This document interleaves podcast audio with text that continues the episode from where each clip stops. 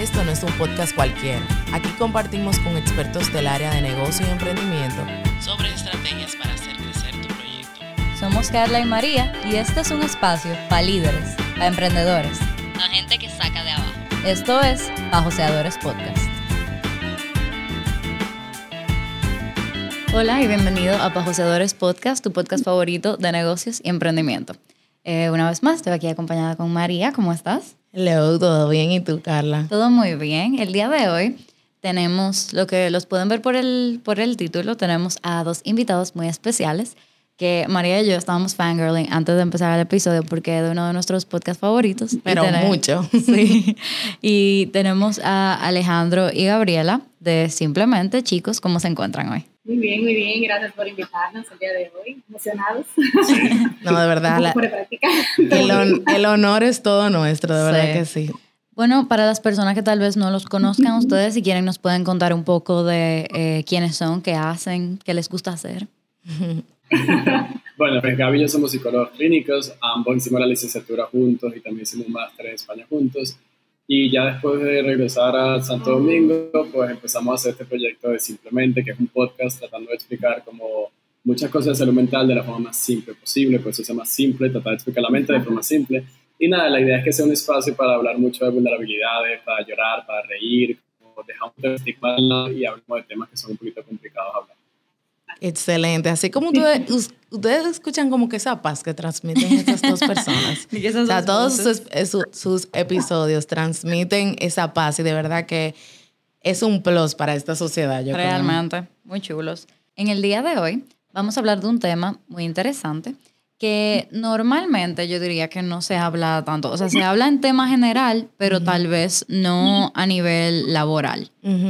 Y siento que dentro de las empresas, entre más grandes son las empresas, menos se tocan esos temas porque es un poquito más difícil de darle como control y seguimiento, eh, porque al final de cuentas cada, cada colaborador dentro de una empresa puede pasar por esta, como Claro, por... porque todo el mundo es humano, o sea, son, cosas de seres humanos. Y es las inseguridades y la comparación, especialmente en el mundo laboral.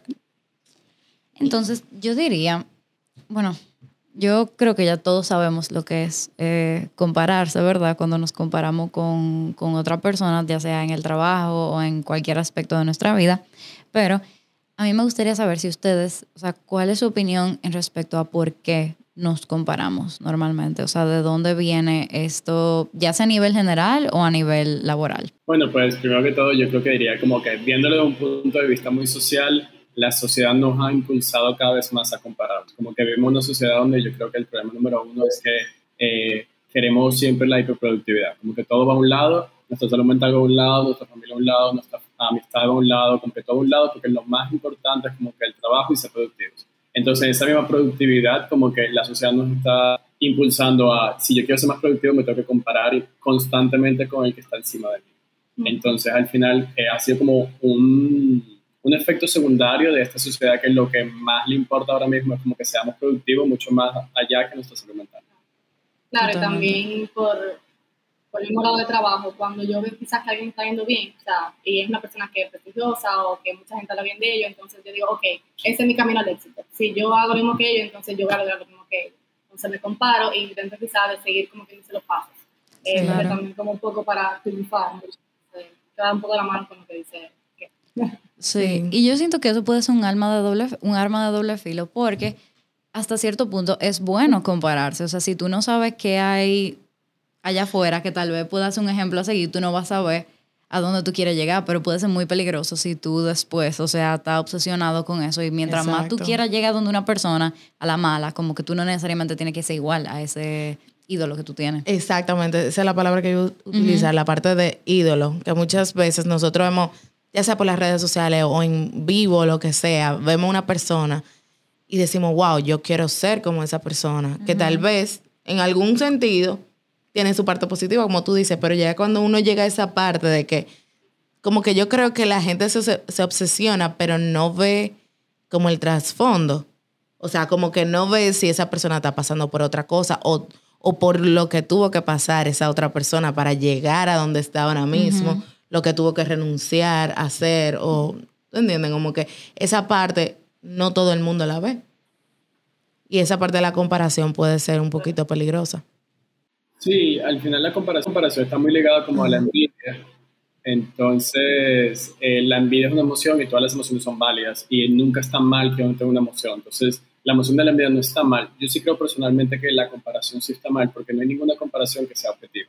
Por ejemplo, si nos estamos Oh. comparando con un ídolo, a veces el ídolo ni siquiera es como, por ejemplo, la República Dominicana. Y es como que, bueno, si yo me estoy comparando con una persona, vamos a decir, un emprendedor de negocios que me encanta, pero él es estadounidense, ya él está en un contexto completamente diferente al mío, porque la economía de Estados Unidos y la oportunidad de Estados Unidos son completamente diferentes. Entonces, Ujú. realmente esa comparación, más que ayudar, va a ser como un peso constante de yo alcanzar algo que tal vez yo nunca pueda alcanzar, porque repito, es un contexto completamente diferente. Ujú. Claro, Yo- yo no lo que así. dijeron, ahí entramos en las comparaciones realistas también.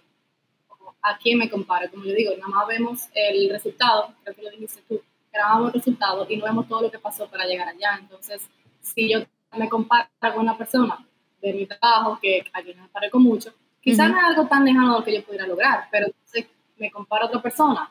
O sea, como bien dice que, por una, un emprendedor estadounidense, entonces ahí ya sí quizás el, el trabajo, los pasos para llegar allá son un poco diferentes y no que no se puede lograr, pero es un poco más.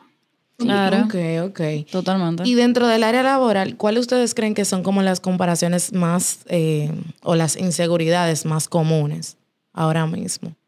Gaby y yo estábamos hablando de esto justamente antes de entrar al programa y yo creo que una de las cosas que tiene mucho que ver dependiendo de la carrera. Creo que no hay una respuesta perfecta que les pueda dar, sino como que en todas las carreras como que va a haber una parte de una inseguridad completamente diferente. Por Ujú. ejemplo, a los psicólogos nos enseña mucho que la carrera siempre tiene que ser ayudar a los demás, como que uno lo tiene que hacer por compasión, como que la carrera no gira en torno al dinero. Entonces, por ejemplo, Ujú. ¿cuál es una inseguridad muy grande del psicólogo? Cobrar, venderse, Ay, como sí. que hablar de dinero, decir, yo cobro 3 mil pesos por una consulta o yo debería de crearme una red social y Claro. como de mi servicio, esa es la inseguridad más grande para un psicólogo. Ujú. Oh, Pero wow. tal vez para ustedes eh, la inseguridad sea completamente diferente.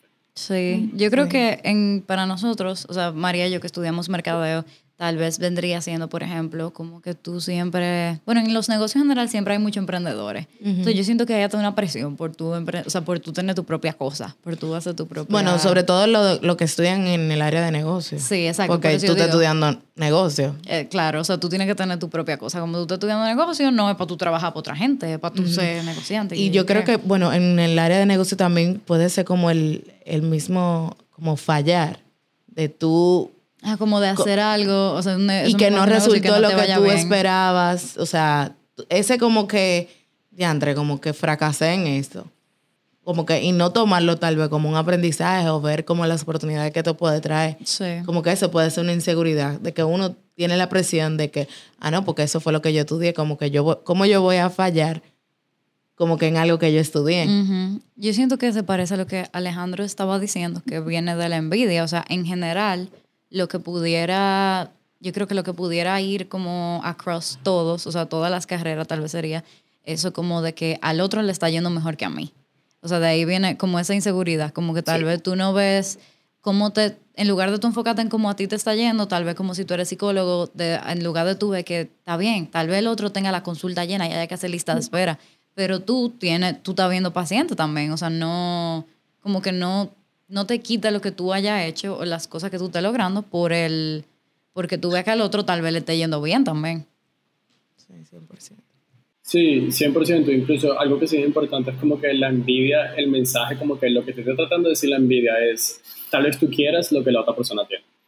Entonces como que es importante que cada vez que uno se pone envidioso, vamos a decir que yo estoy envidioso de Gaby porque Gaby, em, no sé, sacó un podcast súper chulo, pues entonces la envidia lo único que me está diciendo es tal vez tú quieras un podcast. Y en ese momento es como que muy importante verlo de esa manera porque mucha gente, la, envidia es un pecado capital en la Biblia, o sea, la envidia es una de las emociones que más la gente detesta sentir, tiene mucho estigma. Entonces, si en vez de eso uno la ve como lo que realmente es, yo no le estoy diciendo el mal a Gaby, yo quiero muchísimo a Gaby, simplemente que mi cuerpo me está diciendo que tal vez yo también quiero un podcast, entonces yo estoy utilizando la envidia para el bien porque me está ayudando a guiarme hacia las cosas que yo realmente Claro. quiero hacer.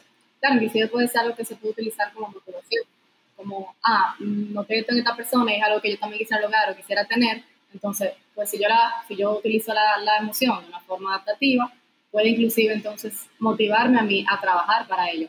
de una forma sana, claro, pero no necesariamente sentir envidia o compararnos es malo, todo depende de lo que hagamos con esta comparación y cómo entonces sea todo el proceso mental en cuanto a ello. A mí me llama tanto la atención eso de que ustedes mencionaron. O sea, es algo que suena como tan verdad, pero es tan difícil de tú darte cuenta que de que todas tus Sí, emociones... Yo nunca lo había visto como de Yo ese tampoco, ámbito. de que todas tus emociones son válidas, o sea, porque no, hay, hay emociones y suena como... Como lógico. Como lógico, pero hasta que tú lo piensas, porque a mí, yo, por ejemplo, a mí no me gusta enojarme, o sea, a mí me molesta, a mí, yo me enojo cuando yo estoy enojada, como que conmigo, Ujú. y yo me quedo como que, pero, ¿por qué? Pero ahora eso de preguntarme como, ¿qué me quiere decir? Mi enojo. Me gusta, me voy a, pre- me voy a empezar a preguntar eso, me gusta. Y, y mira, te voy a decir algo que a mí me encanta, me encanta, me encanta, porque ah, las emociones socialmente se nos regulan mucho en base al género. Por ejemplo, los hombres siempre se nos dice que los hombres no lloramos. Y hay una emoción que la gente no sabe que es la que se le regula a las mujeres. Y la emoción que se le regula a las mujeres es justamente la emoción del enojo, la emoción de la ira. ¿Por qué? Cada vez que una mujer siente ira, la tildamos de, ay, tú si eres bossy. Por ejemplo, las mujeres que son líderes, le decimos muchísimo eso, le decimos tú si eres histérica, tienes el periodo, etcétera, etcétera. Y realmente el mensaje del enojo es, mira a ver, porque quizás necesitas defenderte eh, o defender algún punto tuyo. Entonces, cuando tú te estás enojando, tu cuerpo te está diciendo, defiéndete, defiéndete, defiéndete, pero la sociedad te ha dicho, no, mejor quédate callada, quédate callada, quédate callada. Entonces te enojas por tu propia emoción porque no te permite sentirlo. Totalmente. Wow. O sea, de terapia. Nos- nosotras cogiendo terapia gratis. Pero sí. Ay, Bueno, otra pregunta que yo tenía era que si compararse es malo, pero ya lo respondimos. ya lo respondimos, O que en todo momento. O en sea, parte sí, pero también tus emo- la emoción que viene acompañado de eso está bien. Sí, Me gusta. Eso yo me lo voy a llevar, de verdad. Wow. Entonces, hablando ya del entorno eh, laboral en sí, o sea, ¿cómo podemos ver, o sea, cuáles red flags, como ahora le decimos a todo lo malo, puede haber como que en un entorno laboral, o sabemos ya que es tóxico, o Ay, que se cree esa propia rivalidad? Tú sabes porque yo creo que eso es súper importante por eso que tú dijiste de la rivalidad, porque a veces con esas mismas emociones que vamos o que no o que no nos permitan tener o que se van porque esas emociones se pueden dar Estaban- estábamos hablando de profesión como de, de colega a colega pero también se pueden dar dentro de una misma empresa que tal vez vemos que hay un empleado que está que es favorado o tal vez hay o sea, yo veo que incluso yo como dueño del negocio, a mis empleados, o sea, yo conozco jefes que cuando ellos ven que a sus empleados les está yendo bien, hacen algo como, como que ellos no pueden estar que estén bien. Ay, Dios mío. Mi ejemplo favorito, yo no sé si ustedes son fan de The Office, si ustedes han visto The Office, Ah, sí, sí. pero hay un capítulo, Sí, encanta. ok, bueno, hay un capítulo, no, lo voy a decir vago para que no se diga spoiler, porque no es un spoiler, pero hay un capítulo que el, el jefe, Michael, eh, hay uno de sus empleados que, que tiene una idea. Y tiene una idea y tiene una idea. Y desde que en el momento, mentira, Michael tenía la idea. Y desde, entonces él estaba preocupado de que la idea le fuera mal. Entonces él se la achacó a otro empleado A para que lo votaran a él. Ajá. Y desde, pero de repente a los jefes le encantó la idea del empleado. Y, y él no podía con esa presión. O sea, él se volvió loco viendo como a este empleado le estaban le querían dar de todo, lo iban a llevar a otros, a otros branches de la compañía para que le explicara su método y qué sé yo qué.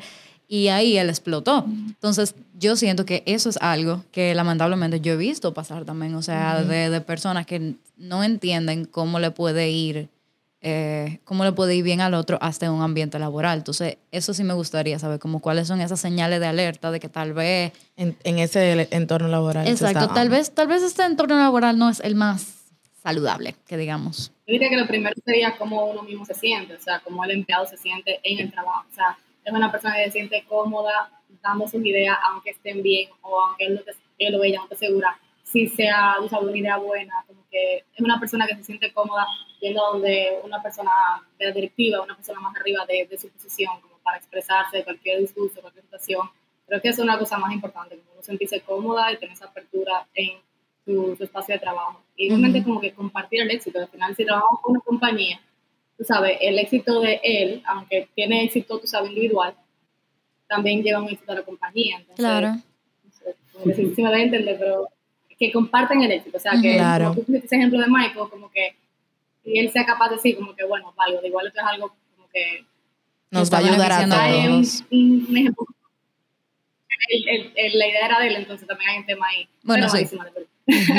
Pero es un poco como el que si una persona o un compañero mío, porque a veces no pasa entre, entre empleados y, y directivos, a veces pasa entre los empleados. Ujú. Eh, si una persona al lado de mí, por ejemplo, a Kep le fue súper bien y consiguió, yo qué sé, un award o, o que su, su centro sea como el mejor, yo en vez de sentir quizá como esa envidia de una forma negativa, en el sentido donde como que aquí lo quiero bajar para yo estar bien, eh, Ujú. celebrar la él y decir, "Yo quiero lograr eso, entonces vamos, vamos a ponernos para eso.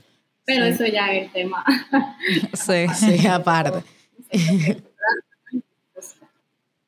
Y también yo creo que al final como que el red flag lo va a identificar cada persona porque un red flag Sí. para una persona puede ser un red flag completamente diferente para Sí. otra. O sea, tal vez un red flag para mí es que eh, son las cosas que no me detonan. Por ejemplo, yo personalmente detesto que me hablen feo, así que cualquier jefe que me hable de un tono que no sea como, como un tono así super sweet, como que tal vez para mí me detone, pero tal vez si Gaby no le molesta tanto eso, como que no lo vea como un red flag. Ujú. Pero aún así hay muchas cosas que tenemos normalizadas que realmente son red flags andantes. Por ejemplo, yo me atrevo a decir que la carrera de medicina eh, es un red flag andante en el sentido de que hay muchas cosas del sistema que están muy mal y que al final la mayoría de los estudiantes de medicina están burnout y se sienten súper mal y tal vez ni ellos mismos identifican como que el ambiente no es sano, No, porque ha sido el claro. ambiente toda la vida. Exacto, como que lo ven como que ah, es la experiencia de medicina. Exacto, como todo el mundo tiene que pasar por eso. Y por eso tú vas a un buen doctor, en verdad, ¿no? Yo- No, y yo creo que también ese mismo, eh, esos mismos ambientes que se crean, yo digo que hay- afecta en el rendimiento de todo, de todo departamento o de todo, de toda empresa al final de cuentas, porque cuando tú no tienes una, o sea, unos colaboradores o un equipo que primeramente no trabajen en equipo, ya sea o porque se sienten victimizados por otro o porque no se sienten escuchados por sus gerentes o su jefe, eh, ya sea que haya una rivalidad entre dos, al final de cuentas, yo digo que todo se traduce dinero. Y más en, por- eh, en la empresa donde yo estoy trabajando ahora, yo he visto que todo al final se traduce dinero. Si hay, hay dos departamentos que deberían trabajar juntos y ahora mismo por, por problemas de comunicación o por cualquier como roce que haya, eso al final se ve en el rendimiento de todos los colaboradores y al final eso es dinero. Es que eso, es lo que yo digo. Sí, sí, el rendimiento se ve afectado, incluso la razón número uno por la cual los millennials cambian de trabajo realmente no es como, ah, me están ofreciendo un trabajo mejor, sino es, no me siento cómodo en el ambiente donde yo estoy, o aún más importante, para mí esto es súper importante, la empresa en la que yo estoy trabajando no creo en sus valores. Como que al final para el millennial es muy importante sentir que el trabajo que hace significa algo. Entonces, si en la empresa no me dan este sentimiento de, mira, estamos creando pasta de dientes, pero no solo la pasta de dientes, sino que estamos dándole sonrisas a miles de niños, como que si no te venden eso, el mismo empleado dice, yo no quiero trabajar aquí. Entonces, como que hay una parte que es dinero, pero la otra parte es que la gente se sienta motivada a que está haciendo un cambio. Claro, o sea, 100%. si tus empleados están felices, tú vas a estar feliz. O sea, si, Sí. si tus empleados, mientras mejor se sientan tus empleados, yo soy fiel creyente que si tú tienes un buen ambiente laboral, te va a ir bien. O sea, porque Ujú. todo el mundo va a estar en la actitud de querer sacar para adelante y de querer que le vaya bien. Y al final del día, como tú dices, o sea, eso va a llegar en que te vaya mejor. O sea, al Sí. fin, eso va a terminar en que te vaya bien. Sí, porque al final el empleado se identifica y siente incluso a la misma empresa como, como suya. Yo entiendo que eso, eso debería ser como la, o sea, la motivación de cualquier jefe o, o cualquier emprendedor, de que sus colaboradores se sientan tan identificados con, con el proyecto, cual sea que sea, que sientan que están trabajando para algo que es suyo, Claro, y para algo que es mayor, o sea, que, que es mayor que su puesto. exacto, totalmente, en verdad. Pero a veces es difícil. Yo tengo Sí. muchos eh, pacientes que trabajan como en la industria taba, tabala- tabaquera. Tabacalera. Tabacalera. No. Bueno, tabaco. Eso, gracias.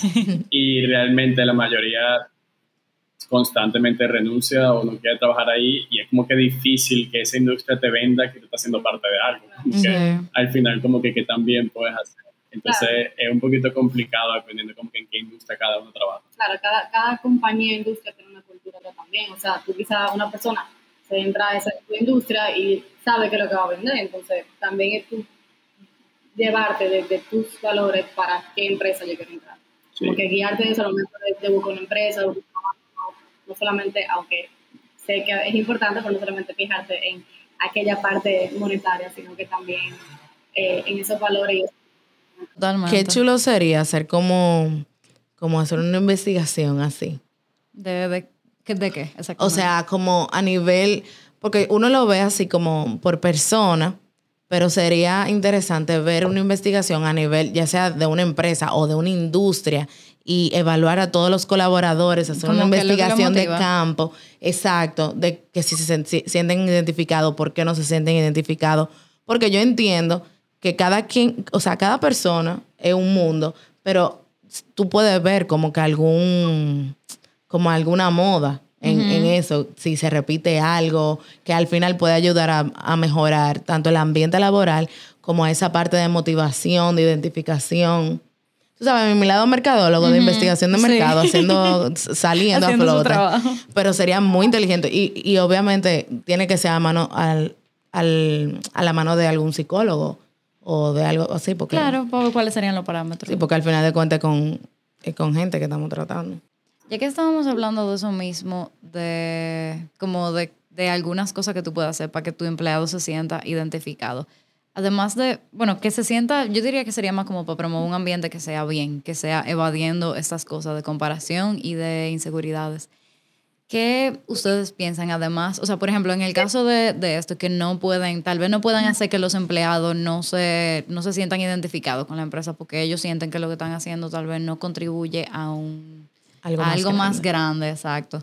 ¿Qué otras acciones tal vez pudiera tomar a un gerente o un dueño de negocio para tratar de promover una buena cultura empresarial o una cultura más donde los empleados tal vez no se comparen tanto o no o tratar de fomentar que no hayan inseguridades, yo dijera, aunque siempre las van a ver, pero disminuirlas tal vez. Pues, pues yo creo que siempre lo más importante es como que hacer a cada eh, empleado sentir importante. Eh, y esto se puede hacer de muchas formas, aunque no necesariamente se crea, como lo que estamos diciendo, aunque la empresa no te da como un valor wow. Por ejemplo, yo he visto muchos call centers que ahora están haciendo como espacios inclusivos, espacios donde celebran, por ejemplo, el Día del Orgullo. Y al final esto es un mensaje donde cada empleado que parte de la comunidad, por ejemplo, como, ah, mira, me están tomando en cuenta, me están haciendo algo, o me están celebrando mi cumpleaños, eh, los raise, o sea, que te aumente el salario también es una forma de, de esto también. Y yo creo que una de las cosas más importantes también es el, la comunicación, o sea, que la comunicación entre el jefe y los empleados es una comunicación como bastante asertiva, que en el momento de reclamar algo, que sea de una forma que realmente sea con un objetivo y que no sea simplemente ponerte abajo. Y yo creo que lo más importante es como que recalcar ese, esa mentalidad de empresa, de si uno gana, todos ganamos. Incluso yo no soy ni economista ni administración de empresa, incluso detesto toda esa área, pero algo que también sería chulo para dejar la comparación sería como, bueno, mira, fulanito vendió esto, entonces sí, él se va a ganar un bono, pero también todos los demás se ganan un 0.05%, porque entonces eso también te motiva a, ah, yo no solo me alegro cuando yo vendo, sino que somos un equipo, yo también me alegro cuando la otra persona venda. Por dar una idea.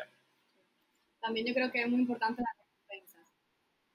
Las recompensas, o sea, tienen diferentes formas de, de, de- de hacerse, no tiene que ser una recompensa monetaria como un, un raise, pero también puede ser simplemente una recompensa verbal, donde tú le dices a, tu empleado, mira, muy buen trabajo, hiciste un buen trabajo aquí, o los, resultados de este mes están excelentes, sigue así. O sea, un reconocimiento verbal eh, es algo sumamente importante y, y le da, tú sabes, le motiva al, al, al empleado a seguir y a seguir, tú sabes, trabajando bien, porque cuando no me reconocen, como que, como que, que yo valgo, como él, como dice que, pues, o sea, no me siento como visto, o sea, no me siento.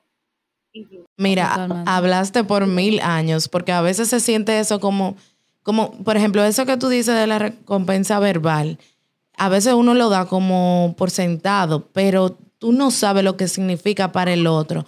Tú decirle como, buen trabajo, mira, lo hiciste excelente, eh, de verdad que me, me encantó cómo tú te expresaste en la reunión o, o lo que sea, como que buen manejo con los clientes, etcétera, etcétera. Así como a nosotros nos gusta que nos digan como que, ay, tú sí te ves lindo hoy, qué sé yo, como que, ay, te hiciste algo en el pelo, así como en el trabajo hay otro tipo de, ¿cómo se dice eso? Como palabras de afirmación. Yo creo que sí que pudiera ser, como de recompensa verbal también, o sea, de que tú te sientas bien. Porque a todo el mundo le gusta que le, Que le digan que le cosas lindas. digan cosas lindas de vez en cuando. Claro, Pero sí. Entonces, claro, Sí. 100%. sí, ya para cerrar, Eh, yo quisiera ver entonces el otro lado de la moneda. O sea, ¿qué pasa si yo como empleado tengo que estar en un trabajo? Porque lamentablemente a veces, a veces tenemos que estar en trabajos que no necesariamente nos gusten. Entonces, o que tal vez el ambiente no sea el mejor, por lo menos por un periodo de tiempo. Entonces, ¿qué cosas yo pudiera hacer como empleado? O sea, si, si yo siento que yo no tengo un buen ambiente laboral, ¿cómo yo pudiera, o que yo siento que tal vez me estoy comparando mucho con los demás? O sea, en, ese, en toda esa área que hemos venido hablando, ¿qué cosas tal vez pudiera hacer yo como, como persona, ¿se entiende? Como empleado, para tratar de, de bajar eso, como toda, todas esas cosas que yo estoy sintiendo, que yo siento que no están yendo bien. O sea, vamos a decir que tal vez yo no pueda cambiar mi, mi entorno, pero yo pueda cambiar yo, digamos. Bueno, yo voy a dar mi punto de vista que creo que va a ser súper pesimista y seguramente Gaby va a dar el suyo después que va a ser menos pesimista, pero por eso nosotros nos hacemos el balance. Yo en verdad creo que aun por mucho que uno cambie, si el ambiente es tóxico, es porque hay como una red, hay como, como un sistema completo que está permitiendo que el ambiente sea tóxico. O sea, no es como solamente mi compañero es tóxico, sino que también el jefe está manteniendo que ese sea tóxico y la supervisora también, como que de alguna u otra manera todo se está como complementando. Entonces realmente a veces por mucho cambio que yo haga, aunque yo le responda a mi jefe muy asertivamente, mire, no me gustó la forma en cómo me, me dio el feedback, agradecería muchísimo si lo pudiese hacer de una manera más asertiva. Si el jefe es tóxico y no ha ido a terapia y no le interesa, vamos a decir que es de otra generación que tal vez no esté tan conectado con lo que estemos hablando, te- o te va a despedir o le va a decir, no me importa si es como yo hablo.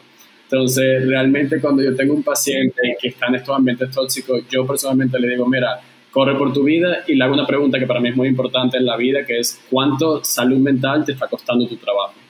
Y si la respuesta es mucha, entonces te está costando demasiado, o sea, no vale la pena. O sea, al final lo que es la salud mental y lo que es la paz, lo vale todo y te puede dar un trabajo que me está dando miles de pesos, pero si yo soy infeliz, al final del día, ¿qué yo estoy ganando?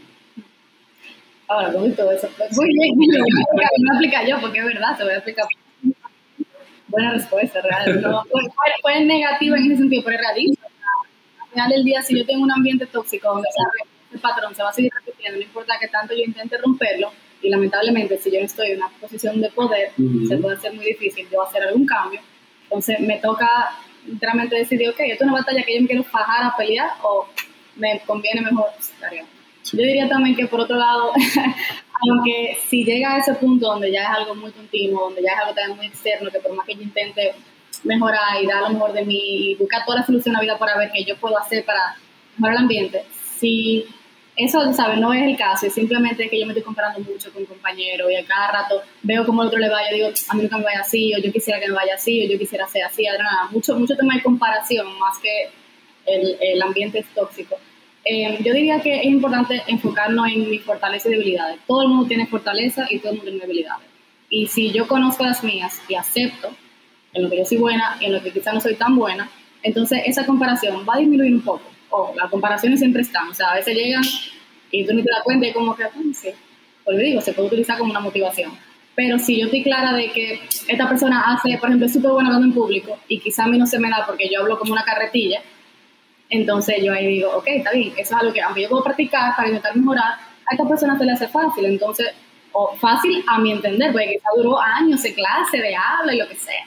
Entonces yo digo, bueno, bien, esto a mí se me hace un poco más difícil, no significa que no lo puedo hacer, pero tampoco, quizá ahora mismo no lo puedo hacer igual de bien que ella. Entonces también hay veces que reconocer esas, esas debilidades mías me puede hacer más, como me puede calmar un poco esa parte de la comparación. Sí, 100%. Y mira, eh, tocando un poquito del tema que, que estaba volviendo eh, a lo que estaba diciendo Alejandro, eh, porque yo creo que cuando tú no encuentras esa paz, tú te pones a ver en retrospectiva cuánto tiempo tú duras trabajando.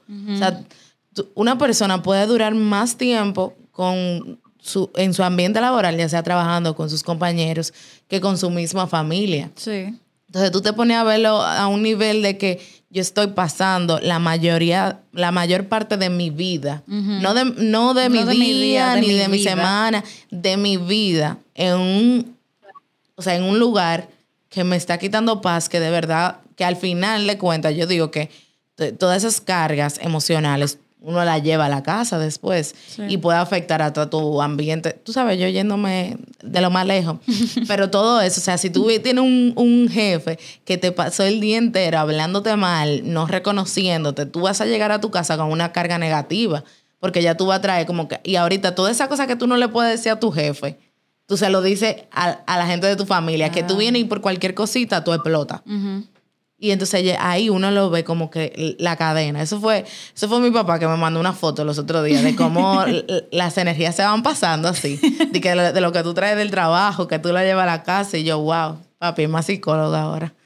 Pero sí. De verdad. Pero es verdad, se puede pasar. Totalmente. Hemos visto la cadena de abuso. Si mi jefe me, me lleva a la casa a gritarle a mí, el hijo le grita al perro, porque tú, porque él o al hermano pequeño, entonces es una cadena. Sí, Wow. sí. Bueno, sí, chicos, yo creo que ya hemos llegado al final de nuestro episodio.